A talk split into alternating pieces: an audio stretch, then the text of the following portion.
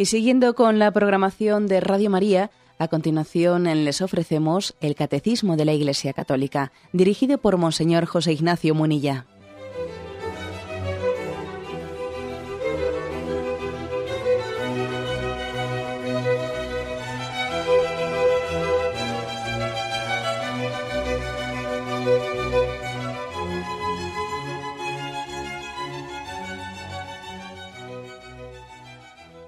Cordial saludo a todos los oyentes de Radio María. Un día más, con la gracia del Señor, proseguimos el comentario del Catecismo de nuestra Madre la Iglesia.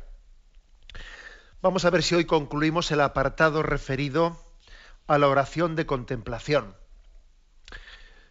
Y así concluimos eh, la explicación de las expresiones de la oración, que son oración vocal, oración de meditación y oración de contemplación.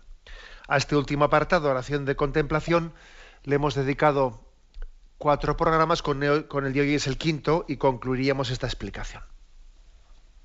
Habíamos quedado en el punto 2716, donde dice, la contemplación es escucha de la palabra de Dios. Lejos de ser pasiva, esta escucha es la obediencia de la fe, acogida incondicional del siervo, y adhesión amorosa del Hijo.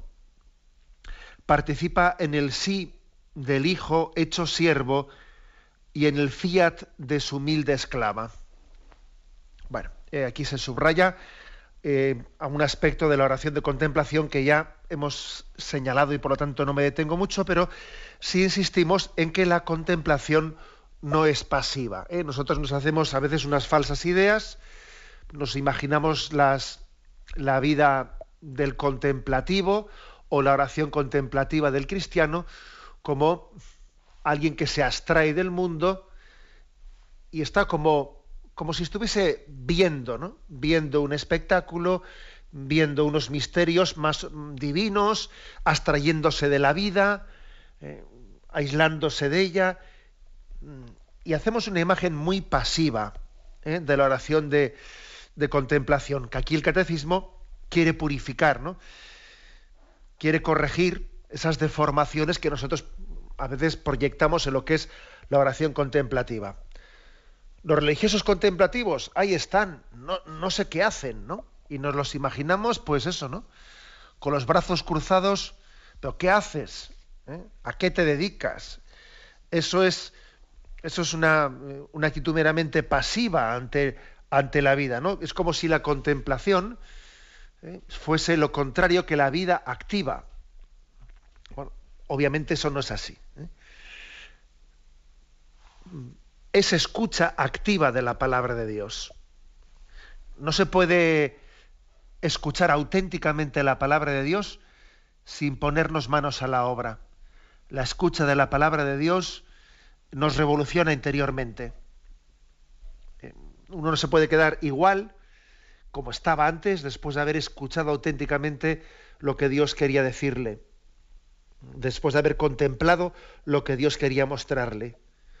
El estar cerca de Dios transforma plenamente las cosas. Luego, esto de pasivo tiene muy poco, ¿eh? pero muy poco. Escucha activa de la palabra de Dios. Lo define así. Esta escucha es la obediencia de la fe obediencia de la fe. Es decir, contemplar es ver las cosas desde los ojos de, desde los ojos de Dios. Es pedir que tengamos esa capacidad de entender la vida, entender la existencia, según el corazón de Dios, según el don de entendimiento, el don de sabiduría que nos da el Espíritu Santo. Acordaros de, de esa reprensión que Jesús hacía a sus apóstoles, a sus discípulos, cuando les dice, vosotros no busquéis los primeros puestos, no sea así entre vosotros. Pedro, tú piensas como los hombres, no piensas como, como Dios. Es decir, les está corrigiendo en su manera de ver las cosas. Juzgáis humanamente. Y esa no es la manera de, pensar de Dios. Hay toda una, eh, una escuela de ese Jesús que convive con los apóstoles, con los discípulos, para irles haciendo entender el mundo y la vida según el sentir de Dios. A esto se llama la obediencia de la fe. Cuando uno reza bien, cuando uno hace oración de contemplación, se adentra en la obediencia de la fe y va poco a poco cambiando su, su visión de las cosas. Y lo que antes veía como una desgracia, como un fracaso en su vida, pues, pues mira, pues resulta que, que no, no, he obtenido determinado puesto o esperaba que, no sé, hubiese esperado que, que me hubiesen reconocido lo que he hecho y no me lo han reconocido. Y, y desde la oración y desde el poner tal acontecimiento ante la presencia de Dios, pues lejos de sentirme un fracasado o lejos de rebotarme por lo que ha ocurrido, pues tengo una obediencia en la fe y lo acepto, lo abrazo, incluso recibo tantas lecciones que Dios quiere darme a través de ese acontecimiento. Obediencia en la fe, ¿eh? para ver las cosas no según la carne y la sangre, según el entender de Dios.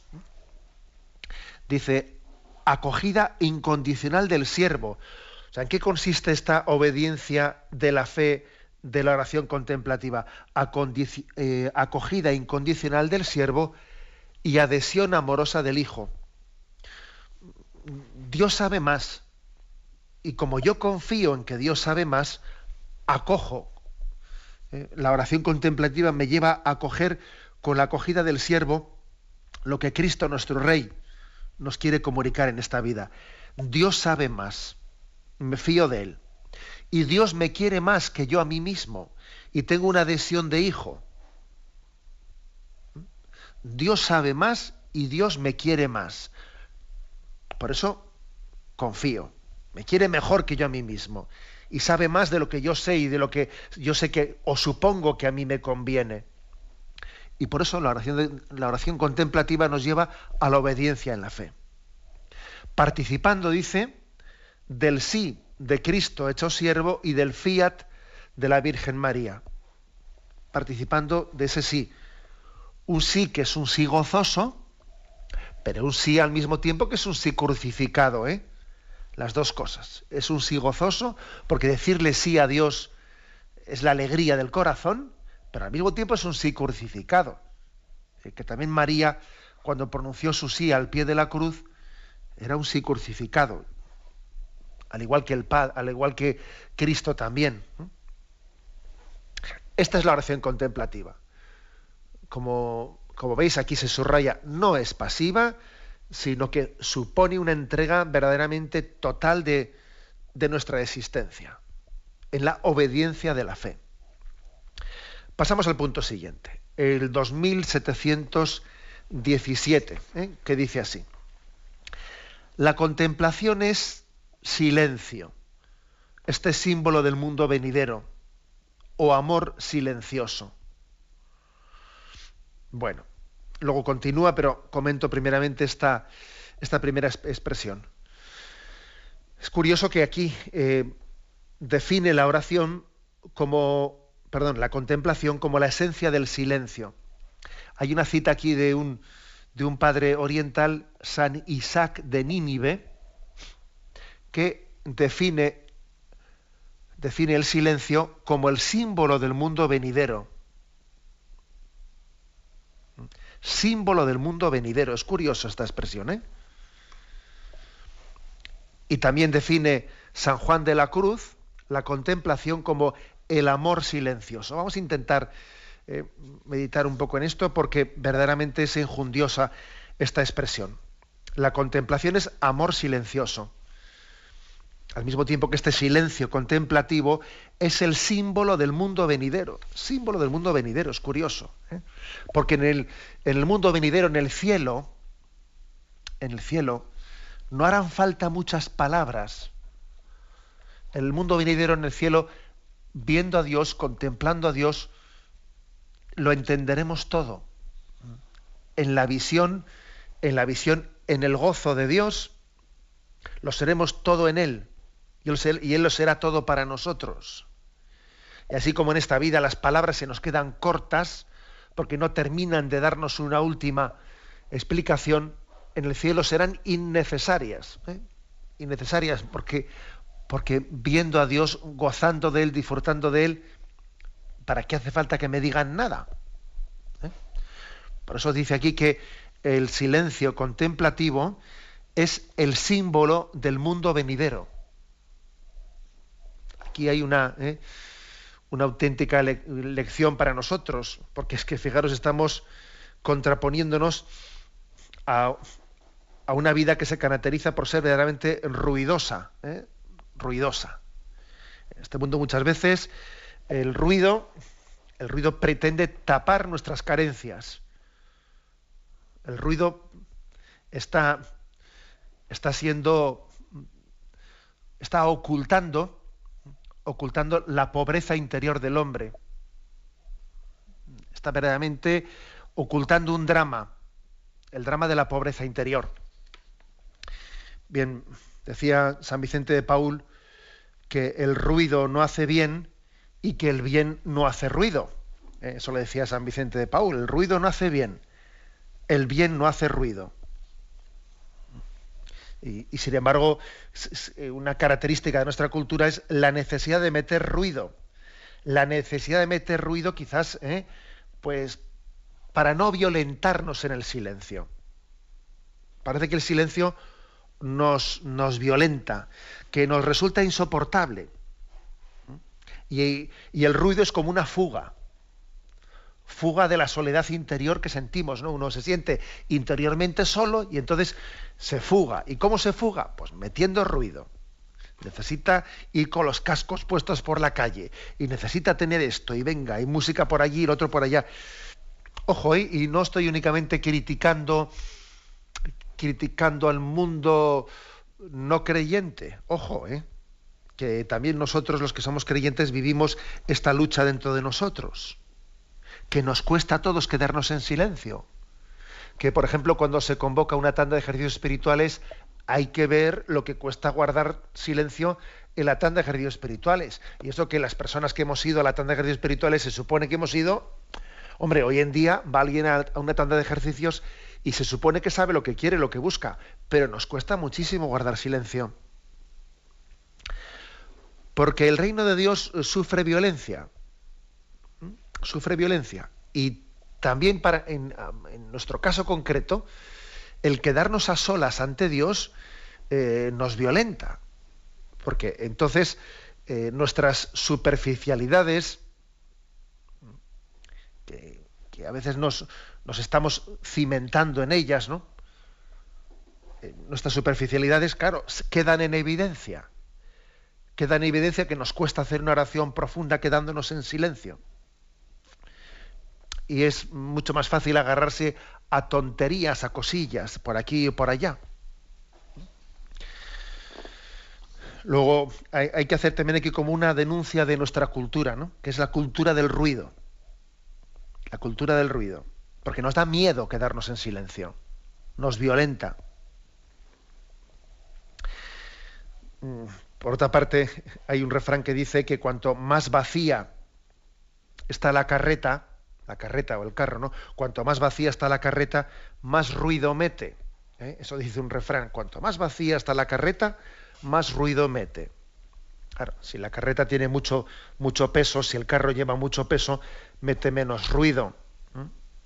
Porque, claro, pero sin embargo, si no lleva nada dentro, como todo salta, como todo está saltando, mete mucho más ruido.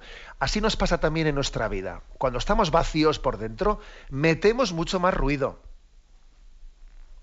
Porque no tenemos peso interior. No tenemos convicciones de peso. Bueno, un refrán este muy sabio, ¿eh? muy sabio que podemos aplicar bien a nuestra vida e intentar extraer de él eh, muchas, muchas consecuencias. Tenemos un momento de reflexión y continuamos enseguida.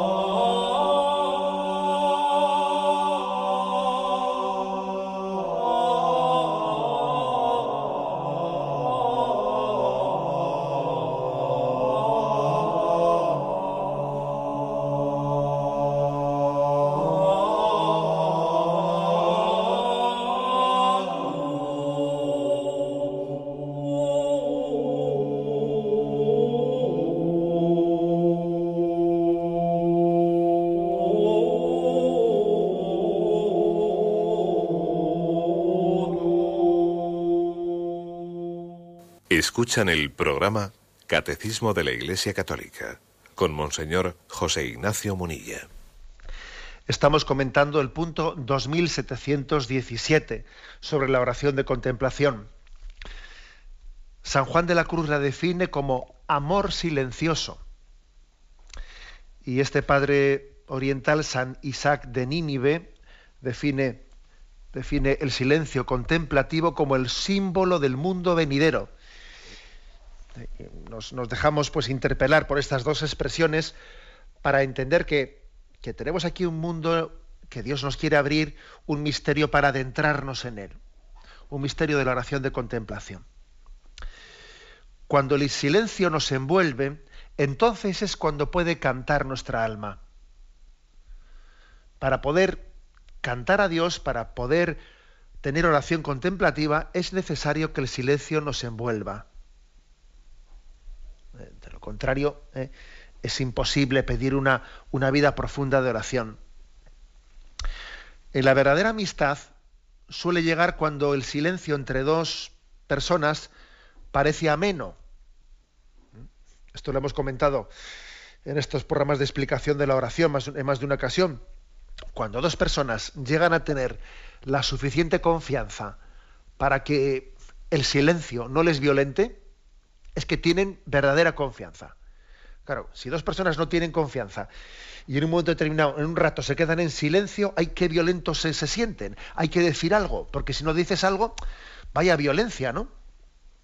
Eso es señal de que no tienen confianza entre ellos.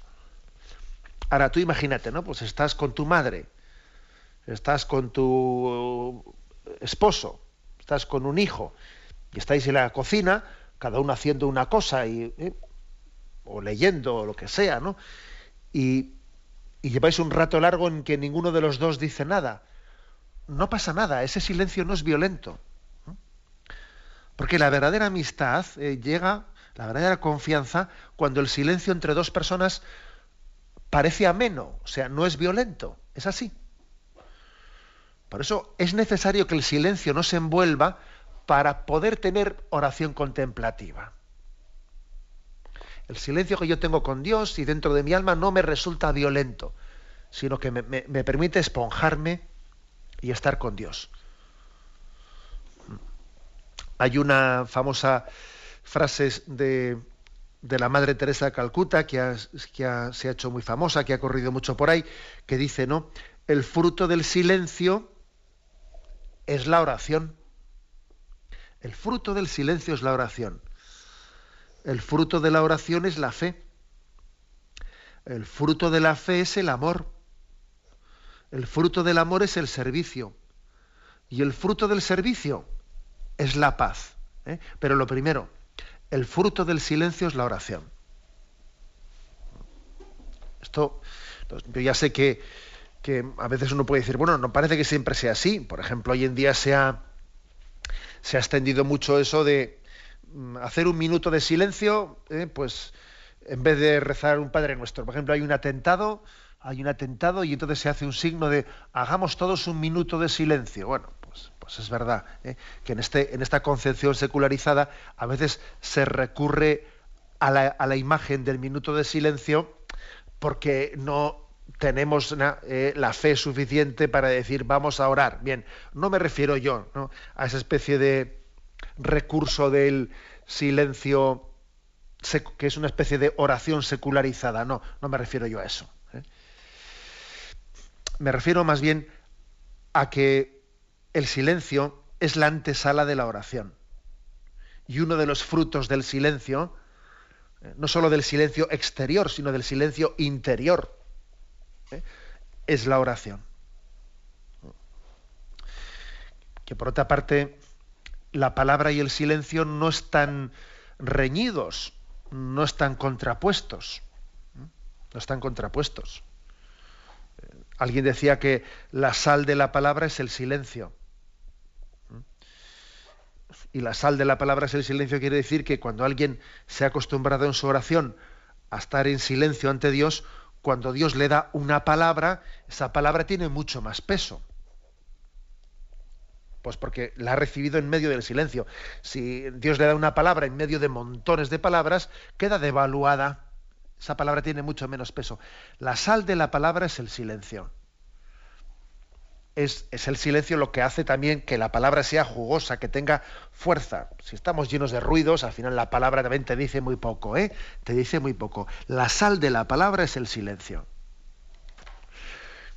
Luego, por esto eh, aquí se llega a afirmar una, imagen tan atrevida como esta, ¿no? que el silencio contemplativo es el símbolo del mundo venidero. Así será el cielo, en ese silencio de comunicación plena que tenemos con Dios. ¿eh? Bueno, continúa este punto diciendo, las palabras en la oración contemplativa no son discursos, sino ramillas que alimentan el fuego del amor. Es preciosa esta imagen. ¿eh? Dice, vamos a ver, en la oración contemplativa también hay algunas palabras. ¿eh? No es una oración meramente, totalmente en silencio. O sea, en medio de esa oración contemplativa haya una palabra, una palabra pues, de una frase del Evangelio que, que estamos meditando, que presentamos ante Dios. ¿eh? Entonces, esas palabras, esas pequeñas palabras, breves pero, pero sustentadas ¿no? en la palabra de Dios, dice no son grandes discursos, sino que son ramillas que alimentan el fuego del amor. ¿Os imaginéis la imagen de que está el fuego encendido en la cocina, está el fuego encendido y de vez en cuando se dice, échale una rama, échale un tronco para que no se apague el fuego. Pues va alguien y le echa unas ramillas, le echa un tronco para que ese fuego que tenemos encendido no se apague. Algo así, dice aquí el catecismo, son las palabras, esas palabras en las que Dios nos comunica un mensaje determinado dentro de la oración contemplativa. No son grandes discursos, pero de vez en cuando, como tienes encendido el fuego del amor, en la oración contemplativa le echamos una ramilla para que no se apague. Una imagen muy gráfica, muy, muy hermosa. Y continúa diciendo, en este silencio insoportable para el hombre exterior. El Padre nos da a conocer a su Verbo encarnado, sufriente, muerto y resucitado. Y el Espíritu filial nos hace partícipes de la oración de Jesús. O sea que aquí se reconoce que el silencio nos resulta insoportable al hombre exterior. ¿eh? Resulta insoportable. Y antes, antes yo he hecho referencia al hecho de que el reino de Dios sufre violencia y que nos suele costar. Anda que cuántas veces cuando hemos hecho una tanda de ejercicios espirituales, el director de la tanda no ha tenido que llamarnos la atención porque no guardamos silencio, porque tal y porque cual, ¿no? Anda que, anda que no nos cuesta el silencio, porque el reino de Dios sufre violencia y también acallar eh, toda nuestra superficialidad, eh, pues cuesta, eh, cuesta. Pero sin embargo, es totalmente necesario pasar también por esa purificación. El silencio es una purificación. Es una purificación para que dice el Padre nos dé a conocer a su Verbo encarnado, sufriente, muerto y resucitado, y el Espíritu filial nos haga partícipes de la oración de Jesús. O sea, que se trata de, de tener también la experiencia de Jesús encarnado, sufriente, muerto, resucitado. O sea, que, que es revivir la vida de Cristo con su pasión, muerte y resurrección, que la oración supone, supone eso, supone vivir el misterio de Cristo. Y obviamente eso también supone vivir con Él el silencio de Cristo y su vida interna de oración. Aquí doy un, doy un salto y paso al último punto para completar esto que aquí se afirma. Dice, la contemplación, en el punto 2719, la contemplación es una comunión de amor portadora de vida para la multitud se acepta vivir en la noche de la fe. ¿Mm? La noche pascual de la resurrección pasa por la hora de la agonía y la hora del sepulcro. Son estos tres tiempos fuertes de la hora de Jesús los que su espíritu y no la carne que es débil hace vivir en la contemplación. Es necesario aceptar el velar una hora con Él. ¿Eh? Bueno, aquí como veis mm, se nos está dando a entender que esta purificación de, meternos en el silencio, eso que tanto nos cuesta, eso que nos hace rechinar a veces porque, porque nos resulta eh, costoso cuando tenemos eh, pues, disipados nuestros sentidos en tanto ruido. Es totalmente necesario para, dice, para vivir la noche de la fe. Es que también la fe, la fe tiene que pasar por una noche para llegar al clarear del día. Aquí también hay un proceso de purificación interior. Aquí el catecismo nos está dando a entender que, ojo con pensar que la oración contemplativa es pues totalmente romántica y todo, y a uno se le da, y qué, gustos interiores, y cuánto disfruto, y mm, yo estoy con Dios y Dios está conmigo, y entonces hacer oración contemplativa es una especie de, ¿eh? Pues de gozo interior. Un momento, un momento, ¿eh? que hay, hay de todo, y también hay momentos de prueba y de purificación, pues muy serios y es imposible hacer oración bien sin estar firmemente dispuesto a pasarlo mal. ¿Eh? No sé si lo que digo resulta un poco, un poco escandaloso, pero, pero es así. Es imposible hacer oración bien hecha en profundidad si uno no está dispuesto a pasar por pruebas de aburrimiento, eh, por pruebas de sequedad, por pruebas de soledad. Es imposible. O sea, que hay que aceptar vivir la noche de la fe, dice aquí, en la medida en que se acepta vivir en la noche de la fe. Por eso muchos oyentes cuando llaman y dicen, es que yo la oración es que la hago fatal y si parece que me quedo, me quedo en blanco y no tal, bueno, vamos a ver, si es que hay que, hay que pasar por ahí, hay que pasar por la noche de la fe. ¿Mm? Por la noche de la fe que forma parte de nuestra configuración con ese Cristo en Gesemaní, en su momento de agonía, en el silencio de ese Cristo que es sepultado y hasta el momento de la resurrección hay un silencio que, es un silencio que es una auténtica prueba para nuestra fe. ¿Mm? La noche pascual de la resurrección pasa por la agonía y la del sepulcro, dice aquí. O sea que no hay noche pascual sin la agonía, sin Gesemaní y sin el silencio del sepulcro, no la hay. Y esto en la oración, generalmente el Señor a todo el mundo nos lo hace vivir de una forma o de otra. En los procesos que solemos tener nosotros, cuando uno se toma en serio su vida de oración, por esto tiene que pasar. ¿Eh? Por esto tiene que pasar, de purificarse interiormente. Que hacer oración no es ir a sentirse bien.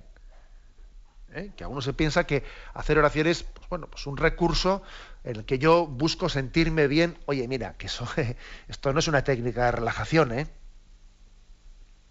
Hacer oraciones, configurarse con Cristo y también configurarse con su pasión, preparándonos para vivir su resurrección. Y aquí se nos recuerda, es necesario aceptar el velar una hora con Él y Jesús nos dice, ¿no habéis sido capaces de velar ni siquiera una hora conmigo? Velad y orad para no caer en tentación. Y Jesús sabía que les iba a costar estar una hora en vela de oración con Él y que el sueño les iba a poder, el cansancio, el hastío, el momento duro, el, el querer agarrarse a cualquier cosa. Es muy fácil que en un momento determinado, cuando nos ponemos en serio a hacer oración, uno intenta agarrarse a cualquier cosa para dejar de hacer oración a cualquier cosa, porque se le hace costoso. O sea, hacer oración es un don de Dios, porque por lo que supone para nuestra carne y nuestra sangre es costoso, porque nosotros somos de carne, de carne y hueso y lo que nos sale, lo que nos resulta fácil, ¿eh? pues es todo lo carnal. Pero claro, como la oración es estrictamente espiritual, nos resulta costosa. Nos resulta costosa. Y entonces, aquel que se piense que la oración eh, pues es una, eh, una búsqueda interior para, sentirse bien, fácilmente a la primera dificultad, a la primera de cambio, lo va a abandonar, va a abandonar ese camino de oración. Es necesario, pues, agarrarse al clavo de la cruz para hacer oración. Y Dios también dará muchos dones y por supuesto que dará momentos de gozo y de alegría interior que solamente Él sabe dar, por supuesto, por supuesto. Pero si no te has agarrado el clavo de la cruz, no llegarás a experimentar eh, ese don, ese don de la alegría y del gozo interno que solamente el Señor sabe dar. Bien, esta es por lo tanto ¿no? una, eh, aquí la explicación que, da el catecismo, es decir, el, la contemplación supone un silencio y el silencio supone una prueba interior, una purificación interior que nos cuesta, vaya que sí nos cuesta. Pero sin él, hasta que no aprendemos a estar tranquilos y a estar en paz, en silencio con Dios, soportando nuestras impaciencias, hasta que no pasemos por ahí, nuestra oración no será auténtica. ¿eh? Esta es la, expresión eh, fuerte que nos quiere transmitir el catecismo en este momento. Tenemos un momento de reflexión y continuamos enseguida.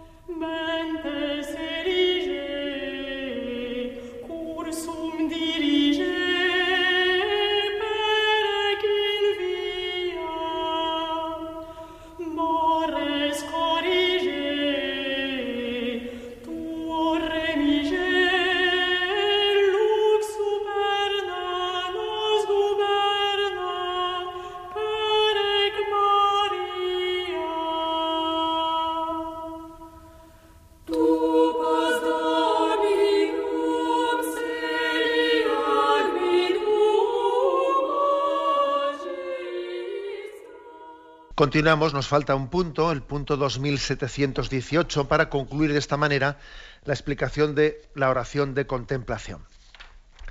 Dice así, la contemplación es unión con la oración de Cristo en la medida en que ella nos hace participar en su misterio. El misterio de Cristo es celebrado por la Iglesia en la Eucaristía y el, Espíritu Santo lo hace vivir en la contemplación para que sea manifestado por medio de la caridad en acto. Dice aquí que la contemplación es participar de la oración de Cristo. ¿Cómo oraba Cristo? Cristo no quiere que su oración, que esa, que esa intimidad que él tiene con el Padre, sea una especie de territorio privado suyo, ¿no? Él ha querido que ese que es tan privado, que es tan personal, mejor dicho, que es tan personal su relación con el Padre, eh, que no sea privado, sino que nosotros podamos participar de, esa intimidad. Llama, llama, la atención el hecho de que Jesús, especialmente es en el discurso de después de la cena, de la última cena, cuando nos abre más claramente, en el Evangelio de San Juan, cuando nos abre más claramente cómo es su oración con el Padre, el discurso después de la cena.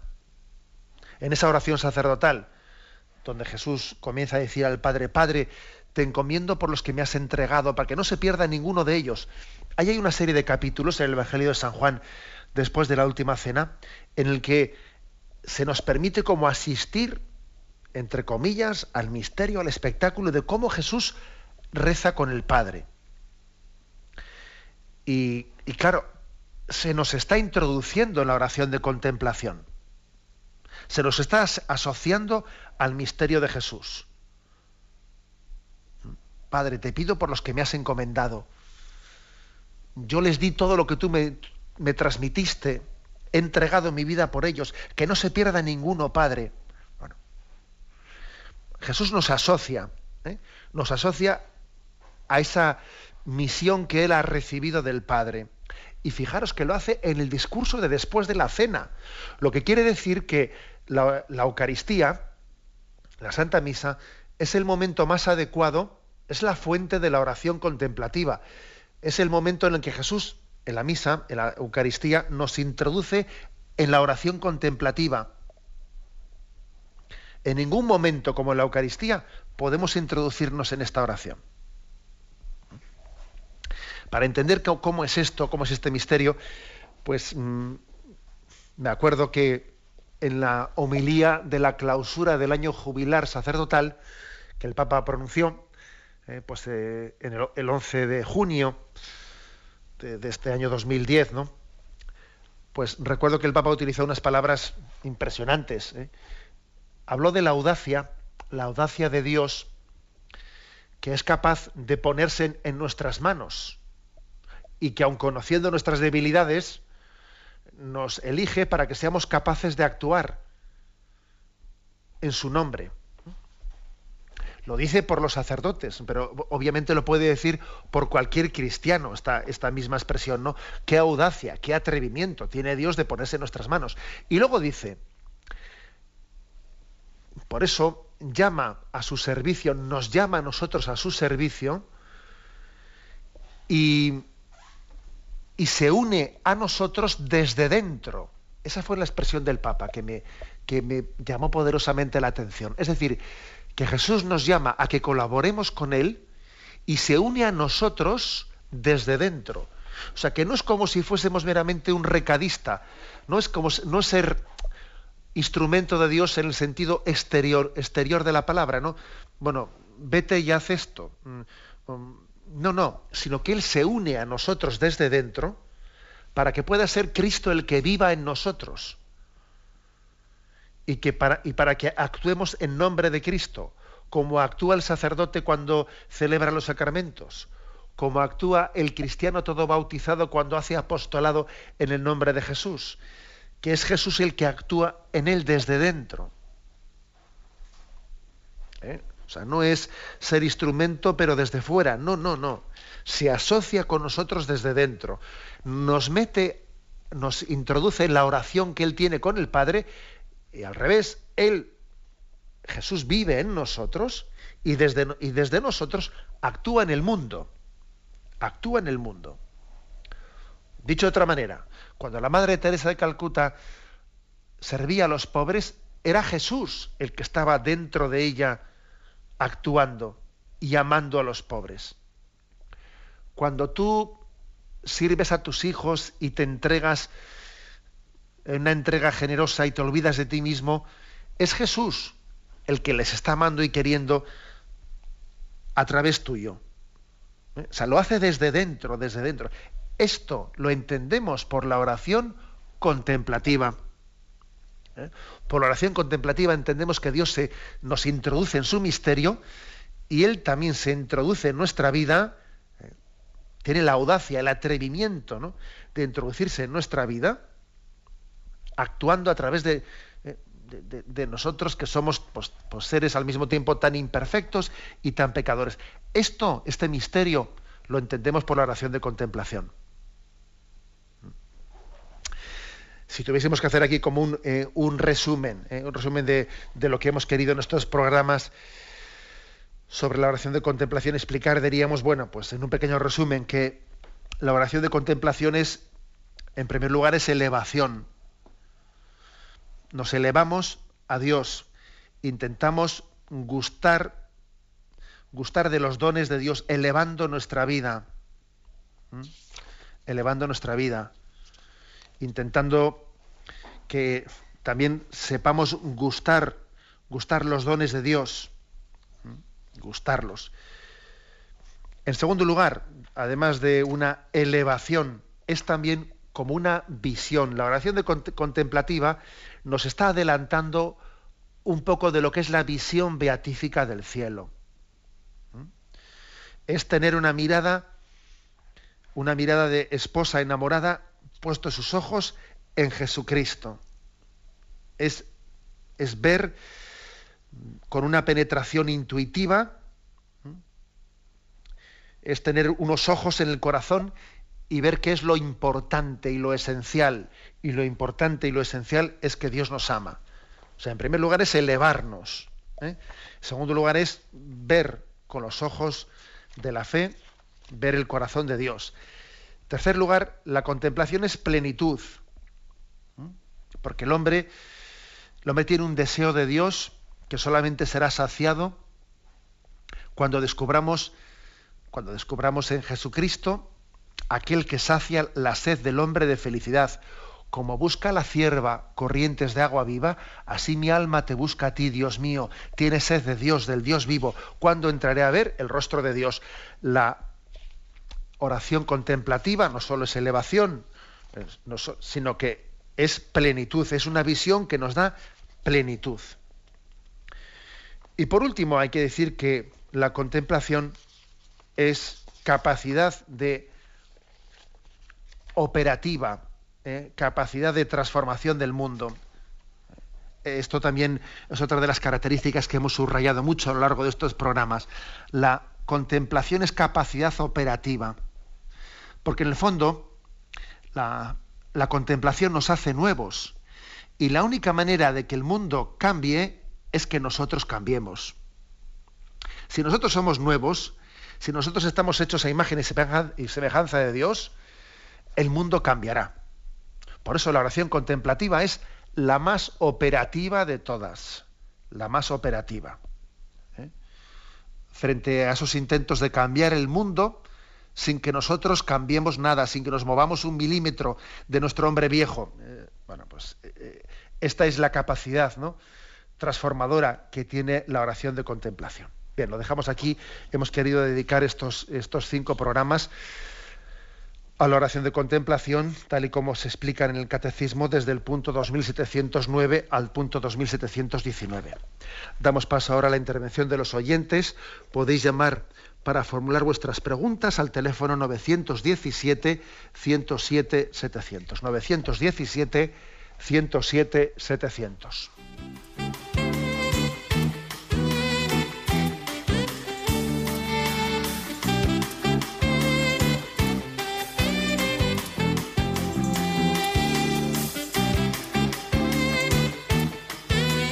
Radio María le ofrece la oportunidad de recibir en su casa sus programas favoritos.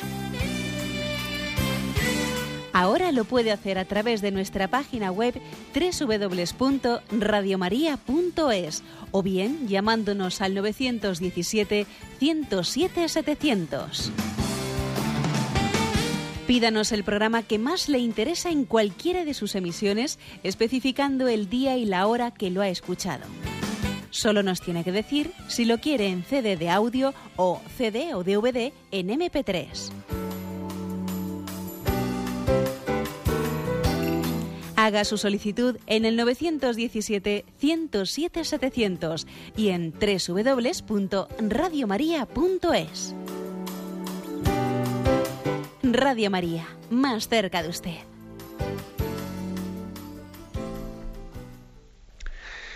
Sí, buenos días, ¿con quién hablamos? Pues em, con Irene. Usted ah. se puede llamar Monseñor, hay que llamarle. Bueno, usted llame, no, hace falta llamar de una manera. Adelante. Vale, padre, mire, yo es que no sé qué es lo que me pasa en la iglesia, que solo encuentro la paz en las iglesias, el sosiego, y hasta me quedo dormida después de tanto insomnio que llevo padeciendo durante 50 años. Para mí es como si al salir no sé, al salir es como una terapia que encuentro, algo que no puedo explicar. Yo sí me lo sé explicar, porque sí, es Jesús que vive en mí, pero otra cosa, Padre, que me pasa, que cuando en la, en la Eucaristía, yo no sé qué es lo que me pasa, es como si me transformara y hasta llego a adelgazar como un kilo cada vez y tengo miedo. Algunas veces es que por la semana no voy a comulgar porque digo yo, pero ¿qué es lo que me puede pasar a mí? Es como si lo viviera, es algo que me transforma, es que no me entero de nada. Estoy viviendo, es como si viviera solo para Él, estoy viviendo como, como la, la, la, muerte de Jesús, algo que yo no sé, Padre, yo no sé lo que me puede pasar a mí es Él que vive siempre en mí, pero yo no sé por qué me, duele, por qué me hace tanto daño algo que me hace tanto bien.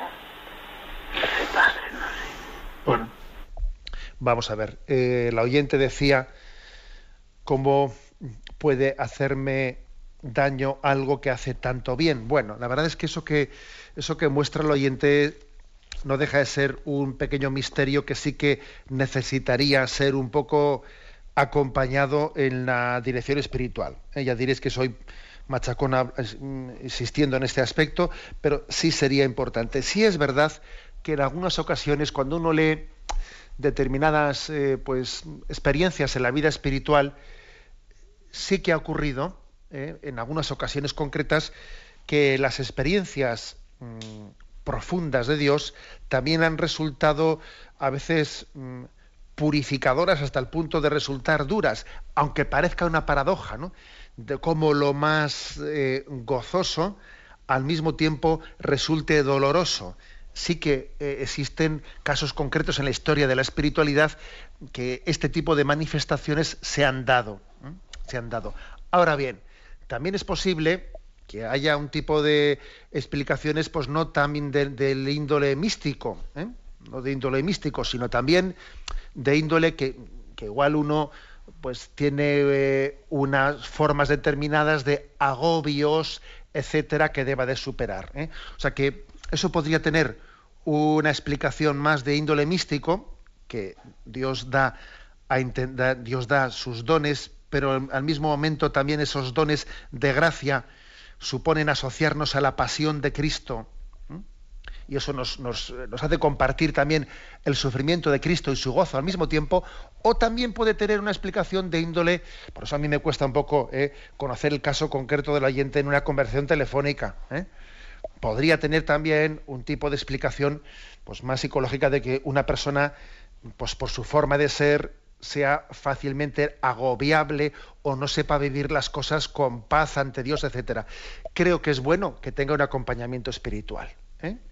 porque creo que tenemos que saber estar con paz delante de Dios, haciendo del encuentro con Él pues un, pues un momento de gracia, pero también es verdad que a veces el Señor en esos encuentros con gracia nos hace participar eh, de su cruz y tenemos que abrazarla con decisión. ¿eh? Adelante, pasa un siguiente oyente. Buenos días. Mm, buenos días, don José Ignacio. A ver, le escuchamos. Mm, mire, mm, primero decirle que he quedado con mucha paz y muy, muy tranquila porque en todo lo que nos ha explicado en la oración contemplativa, así procuro vivirlo yo y estoy con paz, estoy de acuerdo en todo con usted, en las pruebas que hay que pasar y las noches oscuras. Pero sobre todo mm, quiero darle mm, dos apoyos. Primero, mm, conozco su, su, su vivir y todo su apostolado y sé que está pasando mucho. Que oro mucho con usted porque no oro mm, yo, sino que oro desde el corazón de Cristo y sé que desde ahí le llega mi oración. Ese un apoyo que Dios le ha mandado para profeta y no tiene que tener miedo a la cruz y decir la verdad. Segundo apoyo, que el sábado insinuó que convenía explicar todos los signos de la Eucaristía, porque hay mucha superficialidad y mucha mm, mm, forma exterior. Y a veces he oído decir que se aburren en la Eucaristía. No comprendo con los prefacios, los cánones, la riqueza de doctrina que tenemos que se puedan aburrir en la Eucaristía yo creo sencillamente que no es mm, malicia, es falta de formación. Y como el sábado usted dijo que a lo mejor convenía dar una explicación a todo esto, tiene mi apoyo.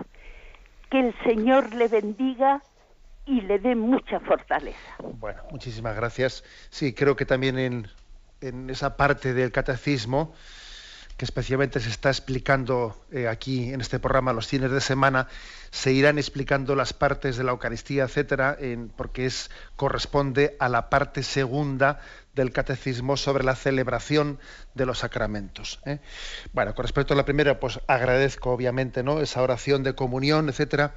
Yo pienso que es importante que tampoco estemos hablando de nosotros mismos. ¿eh?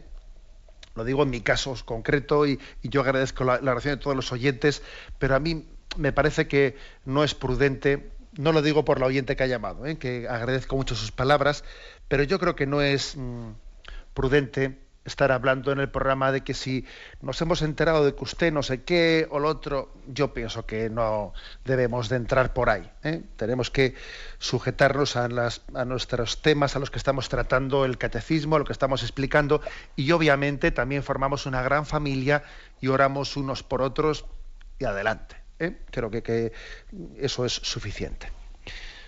Damos paso a un siguiente oyente. Buenos días. Buenos días, monseñor. buenos días, sí. Desde adelante. Salamanca. Adelante, le escuchamos. Eh, me gustaría que hablase de la noche oscura, que parece que es una experiencia de, de místicos y contemplativos, y en qué medida, pues, los cristianos que vivimos una vida cotidiana, mm, en qué medida se experimenta o para no confundirlo con otras situaciones.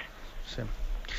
Bueno, la pregunta es muy interesante, muy interesante y la verdad es que mm, yo creo que necesitaría por mi parte casi una exposición de un programa entero ¿eh? y estar mejor preparado que lo que ahora puede decir en un momentito. Es verdad que a veces nosotros confundimos una noche oscura de la mística de San Juan de la Cruz con crisis nuestras personales. ¿eh? Es verdad que y no es lo mismo. ¿eh? Y no es lo mismo. Pero sin embargo, claro, quiero decir que la, la, palabra noche oscura en San Juan de la Cruz y en los místicos eh, supone un haber sido introducidos en una participación de la pasión de Cristo y en nuestro caso, no, no voy a decir que no sea, no sea así, pero en gran parte la noche oscura la está provocando nuestros propios defectos que no han terminado de ser purificados. ¿eh? Pero bueno, aunque sea distinto una cosa de la otra, en el fondo el efecto es parecido. ¿eh? El efecto es parecido. San Juan de la Cruz tiene una imagen que a mí me parece muy, muy, muy fuerte, que es la siguiente, ¿no? Tú cuando echas un tronco, un tronco que todavía está un tanto húmedo, lo echas al fuego, ocurre que al principio ese tronco empieza por los, eh, dos extremos a echar espumarajos, eh, y está echando la savia eh, que tiene dentro, necesita echarla, incluso mete, su ruido hasta que finalmente ya se seca y se funde, se funde con el fuego. Así también nos ocurre a nosotros, que, que obviamente cuando nos metemos en el misterio de Dios, como tenemos mucha, muchas impurezas, muchas cosas de las que purificarnos, pues chirriamos, ¿eh? chirriamos y tenemos que sacar muchos espumarajos, ¿no? Hasta que finalmente ya nos fundimos con el amor de Dios. Luego, es normal que también en nosotros exista una especie de pruebas interiores que nos cueste, ¿eh? que nos cueste el meternos en el misterio de Dios. Y esta, esto que quizás es mm, tanto diferente de la noche oscura, en el sentido de purificación pasiva de la que hablan los místicos, bueno, es una purificación también en nuestro caso quizás no tan pasiva, pero en el fondo práctica también en nuestro caso concreto. La clave está que en el momento, que en ese momento nosotros seamos fieles, que no huyamos ante la prueba, ¿eh? que permanezcamos fieles ante Dios en la oración, en los sacramentos, para que esa purificación se termine de realizar y no hayamos salido corriendo, como a veces ocurre, ¿no? que cuando empezamos a pasar mal, salimos corriendo y no terminamos de completar la purificación que Dios quería hacer con nosotros. ¿eh? Bueno, esto brevemente dicho y considerado. Adelante, damos paso a un siguiente oyente. Buenos sí, días. Hola, buenos días, sí, señor. Sí, le escuchamos. Sí, Miguel Ángel de Madrid. Adelante. Vamos, con estos días, y no sé si quizás también al hilo de esta, de esta última intervención, eh, ¿qué ejercicio de voluntad debemos de hacer los creyentes para dejarnos eh, en el amor de Dios? Para, o sea, lo que estamos hablando de que es un don, ¿cómo nosotros, hombre viejo, qué tenemos que hacer el hombre viejo para ponernos precisamente desde una voluntad propia al servicio de Dios? Sobre todo si tenemos en cuenta que cuando Cristo en su momento le dijo aquello del joven rico, eh, sígueme si quieres ser un hombre logrado, vende todas tus riquezas, ¿cómo entonces alguien tan rico en, en soberbia, en, vanidades, etcétera, etcétera, cómo abandona cuando también los propios apóstoles dicen, pero Señor, eso es imposible? solamente, y dice Cristo, solamente es posible para Dios. ¿Qué ejercicio de voluntad tenemos que hacer entonces si es imposible para el hombre viejo eh, defenderse de sus propias miserias? Bueno, vamos a ver, la verdad es que yo creo que siempre es bueno partir de la realidad de nuestra vida. Entonces, ese ejercicio de voluntad que dice usted comienza en teoría, o sea, digamos en la teoría, no, en la teoría no, o sea, me refiero en el punto de partida, en el punto básico, es decir, Señor, confío en ti, en tus caminos más que en los míos. ¿Mm? Confío en que lo que tú, en lo que, tú me muestres va a ser mi camino de felicidad. ¿eh? Eso que el joven rico le costaba, le costaba entender, le costaba confiar que el camino de Jesús iba a ser para él más planificante que los planes que él tenía. Confío en ti. Y luego quiero que para que eso no sea una palabra bonita que se la lleve el viento, hay que partir de la realidad, ¿no? Y decir, vamos a ver, y en este caso concreto, estoy viendo que en, torno a mí esto se concreta, por ejemplo, en esta situación. Esta situación en la que en la oficina, ¿eh? Pues tengo, tengo una relación eh, pues insufrible con tal persona que me cuesta. Bueno, voy a voy a dejar caer mis mis resistencias interiores a esta persona, esa acritud que tengo hacia ella, etcétera. O veo que en casa estoy manteniendo una especie de pulso con mi esposa, que es una especie de cabezonada de tal y cual. Voy a dejar caer mi orgullo ante esta persona. Es decir, yo creo que después es muy importante eh, que concretemos en las situaciones concretas que vivimos ese confiar más en Dios que en nuestros propios caminos. ¿Mm? Eso al final es importante para que la espiritualidad, eh, la espiritualidad sea real, sea real, no sea eh, una especie de refugio, refugio de nuestra relación con Cristo, luego no concretada y no encarnada en las situaciones reales. Pues obviamente el sacerdote tendrá que encarnar ese me fío más de Cristo que de mí en su entrega pastoral de la parroquia, en su relación con el obispo, y en la vida religiosa otro tanto, y en la vida familiar otro tanto, y en la vida de apostolado eh, tenemos que ir encarnando esa situación. En ese, en ese me fío más de Cristo que de mí mismo. Bien, tenemos el tiempo cumplido. Me despido con la bendición de Dios Todopoderoso, Padre, Hijo y Espíritu Santo. Alabado sea Jesucristo.